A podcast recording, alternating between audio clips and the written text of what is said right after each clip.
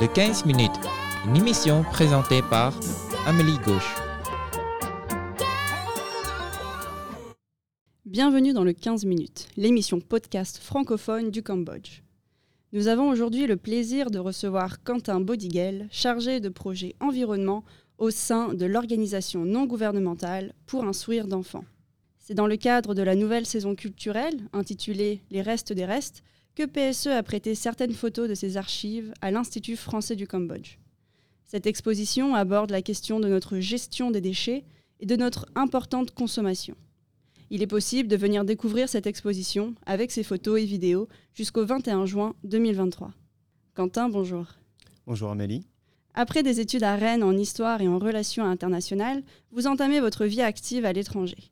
En effet, vous avez travaillé une première fois au Cambodge, dans une entreprise spécialisée dans l'énergie et l'efficacité énergétique, mais également au Maroc et en France, dans différentes organisations non gouvernementales tournées vers le développement durable, la protection du littoral et la coopération internationale.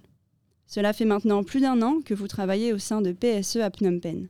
Dans cet épisode, vous allez revenir sur l'histoire de votre organisation et sur toutes les avancées mises en place, notamment en matière de projets environnementaux.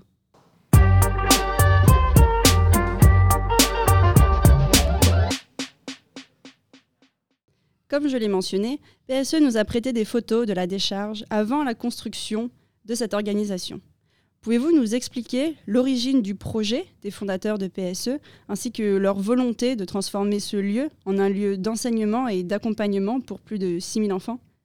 Oui, alors euh, à l'origine de PSE, il y a une femme et un homme, Marie-France et Christian Despalières, qui découvrent en 1995 à Phnom Penh la décharge municipale et qui vont être tout simplement indignés par ce qu'ils vont y voir, c'est-à-dire des, dizaines, des centaines d'enfants qui travaillent. Mais très rapidement, ils vont vouloir euh, transformer cette indignation en action et répondre aux besoins primaires des enfants, euh, c'est-à-dire un repas par jour, un accès aux soins et un accès à l'éducation. Donc très rapidement, les premières distributions euh, vont s'organiser directement sur la décharge. Puis en 1997, ils vont acheter leur premier terrain à Phnom Penh et y construire les premiers bâtiments de l'école. Et la première rentrée scolaire se fera la même année avec 150 euh, élèves. Et pour la, petite et belle histoire, parmi ces 150 premiers élèves se trouve euh, Lekena, qui est aujourd'hui notre directrice générale.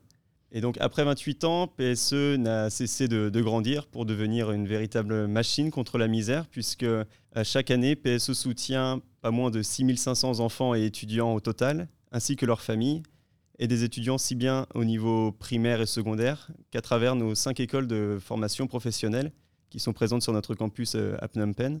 Car le but final de PSE est de donner euh, les moyens à ces enfants d'acquérir les compétences théoriques, d'acquérir les compétences techniques euh, pour avoir accès à un travail décent qu'ils ont choisi et qui va leur permettre d'exprimer librement tout leur potentiel. C'est un très très beau projet en effet. Et est-ce que vous pouvez nous expliquer finalement à partir de quel moment est-ce que PSE a décidé de mettre en place des projets environnementaux? Le projet environnement, il trouve sa source en 2019, euh, quand on commence à travailler avec des organismes extérieurs pour intégrer l'environnement dans les curriculums des élèves, et aussi lorsqu'on commence à organiser des activités sur le campus ou des activités extrascolaires euh, liées à l'environnement pour les étudiants. Mais le Covid a freiné le premier élan de ce projet, qui s'est véritablement lancé au début de l'année 2022, notamment avec l'arrivée des professeurs d'environnement et la mise en place des premiers projets et initiatives concrets sur le campus pour euh, sensibiliser aux questions environnementales, mais aussi et surtout pour réduire l'impact de PSE sur l'environnement et ainsi euh, devenir euh, un véritable exemple pour nos 6500 bénéficiaires, mais aussi pour les 650 employés qui travaillent au quotidien sur le campus. Vous avez mentionné justement le projet environnement. Est-ce que vous pouvez nous le présenter ainsi que ses projets phares? Alors le projet environnement de PSE, il est divisé en deux grands axes. Tout d'abord un projet éducation avec des leçons hebdomadaires sur l'environnement, euh, des connaissances basiques, de la sensibilisation pour tous les étudiants, mais aussi des sorties scolaires pour les élèves et des formations internes pour tous les staffs sur la gestion des déchets, sur la réduction de la consommation d'énergie par exemple. Et d'un autre côté, il y a la partie plus technique de ce projet pour transformer PSE en un éco-campus, euh, en développant les espaces verts, par exemple, avec des jardins pédagogiques, ou en faisant des efforts euh, technologiques sur l'énergie pour euh, être plus efficace dans notre consommation au quotidien. ou par exemple pour mieux gérer nos déchets, les réduire, les réutiliser, les transformer. Quelle a été finalement la, première initiative mise en place par ce projet? La première initiative, je dirais que ça a été la formation de l'Eco-Club, qui est un club d'étudiants avec des membres volontaires et qui viennent participer à des activités qu'on va mettre en place tous les week-ends euh, sur le campus ou autour, dans les communautés qu'on va supporter. Et une des initiatives plus concrètes euh, qu'on a mises en place, c'est la distribution de gourdes réutilisables à tous les staffs pour leur interdire ensuite euh, de venir avec des bouteilles plastiques ou des gobelets plastiques à usage unique. Et c'est une initiative d'ailleurs que l'on va très rapidement étendre à tous les élèves, puisqu'on est sur le point de recevoir plusieurs milliers de gourdes que l'on va distribuer à tous les élèves sur le campus pour faire finalement de PSE un campus zéro plastique à usage unique. Vous avez mentionné toutes les activités mises en place. Est-ce que vous faites justement des activités en dehors de PSE dans les communes alentours? Oui, on essaye de développer le plus possible d'activités en lien avec les communautés aussi pour étendre euh, ces activités de sensibilisation. PSE supporte six communautés autour de, Phnom Penh, leurs familles, d'où proviennent les élèves notamment. Et donc on essaye d'organiser des, événements le week-end. Ça va être euh, du, jardinage, de la plantation ou euh, tout simplement des, clean-up. Et à côté, lorsqu'on en a l'occasion, on va aussi en province. Par exemple, l'année dernière, on est allé dans la province de Kampot, dans la communauté euh, de Trapeang Sangkai, qui s'occupe de la préservation d'un écosystème de mangroves sur le littoral. Et donc on y est allé pendant deux jours, déjà pour que le chef de la communauté explique aux élèves euh, ce qu'est la mangrove, pourquoi c'est important pour l'environnement, pour le littoral. Et ensuite, on a aussi planté 175 euh, plants de mangrove avec euh, les étudiants pour avoir un véritable impact, pour aussi jouir d'un joli cadre avec eux. Et donc voilà, on essaye d'avoir le plus possible un impact également sur les communautés, d'étendre ce message environnemental aux populations du Cambodge. Et on pourra retrouver euh, ce beau message à travers euh, les photos prêtées par PSE justement euh, au sein de notre galerie. Quelle est l'initiative dont vous êtes le plus fier? Bah, Sans hésitation, je dirais la mise en place du tri sélectif, parce qu'il y a tout le côté symbolique pour PSE, puisque PSE est né de ce que Marie-France et Christian Despalières ont vu sur la décharge, donc est né sur les déchets. Et ça a été aussi un gros chantier puisqu'on ne triait pas du tout nos déchets auparavant à PSE. Tout était envoyé justement dans les décharges municipales. Mais depuis l'automne dernier, on a mis en place un système de tri sélectif avec trois différentes poubelles. Euh, on a les poubelles vertes pour trier les déchets compostables que l'on va composter directement sur le campus. Les poubelles jaunes pour les déchets recyclables, c'est-à-dire ceux qui ont une valeur économique, les bouteilles plastiques, les canettes, le, carton, euh, le métal, que l'on peut revendre ensuite euh, à l'extérieur et qui vont être traités, alors non pas au Cambodge, mais au Vietnam. Et ensuite, les poubelles bleues pour les déchets généraux que l'on va continuer d'envoyer dans les décharges. Mais on en est aussi très fiers parce que ça a été un gros travail que l'équipe environnement a mené de front avec l'équipe de, de, la maintenance, mais aussi avec toutes les classes et tous les employés, puisqu'il a fallu les former. Donc les élèves durant leur leçon pour leur expliquer pourquoi on mettait en place ce tri sélectif, pourquoi c'était important pour PSE, pourquoi c'était important pour l'environnement, mais aussi euh, leur apprendre ce qui est un déchet compostable, ce qui est un déchet recyclable, leur faire intégrer le système de, couleurs. Et vraiment, ça, a bien pris et, le tri se fait euh, plutôt correctement.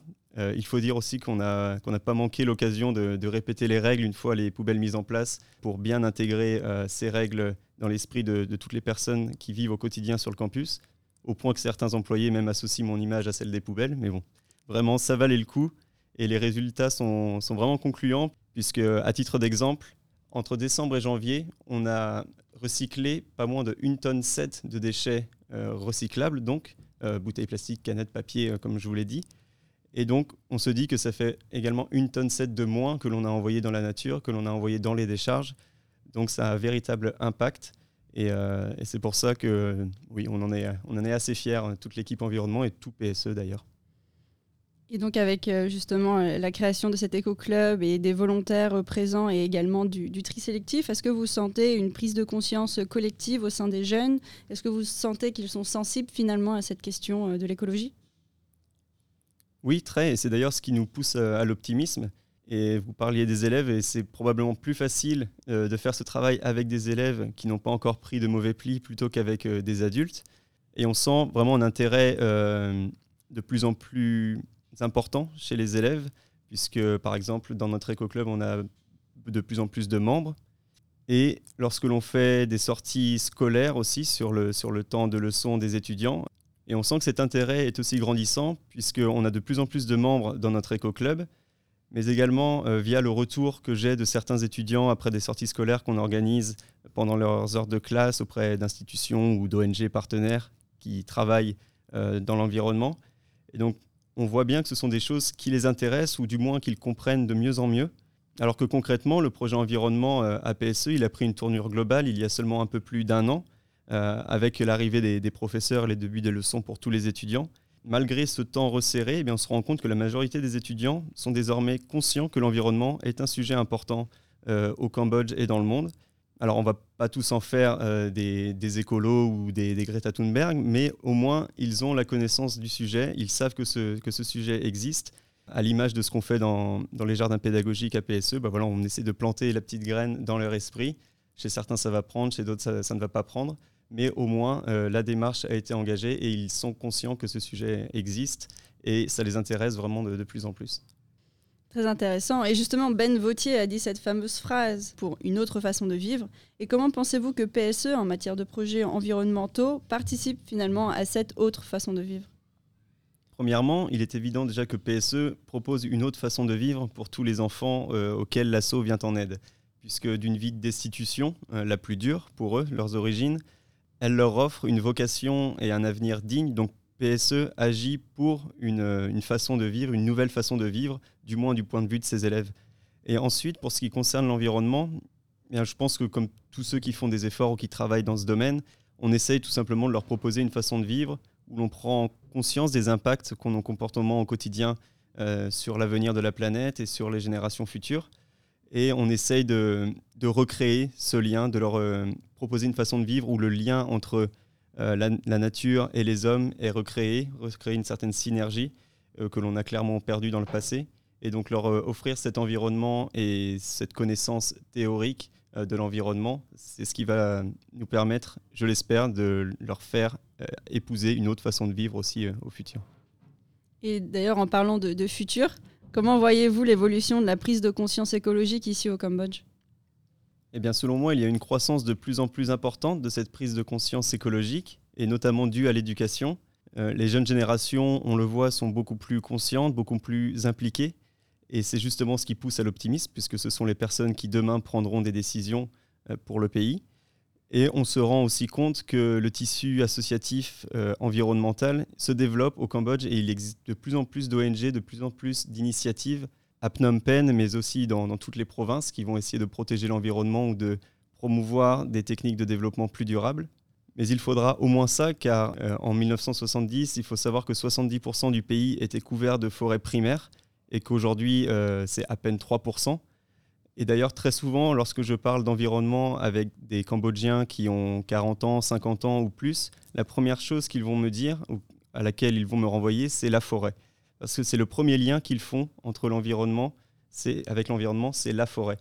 Donc là aussi, il y a une prise de conscience, mais c'est une prise de conscience qui est contrainte, puisqu'ils voient bien les conséquences euh, que ça a euh, sur le climat, sur euh, les sécheresses, etc.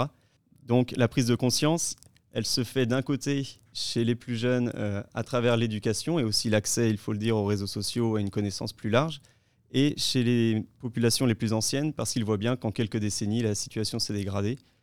Donc voilà, la prise de conscience écologique, je pense qu'on est sur la bonne voie. Maintenant, il ne faut pas freiner les actions qu'on est en train de, mettre en place et continuer pour euh, offrir un, bel avenir à ce beau pays.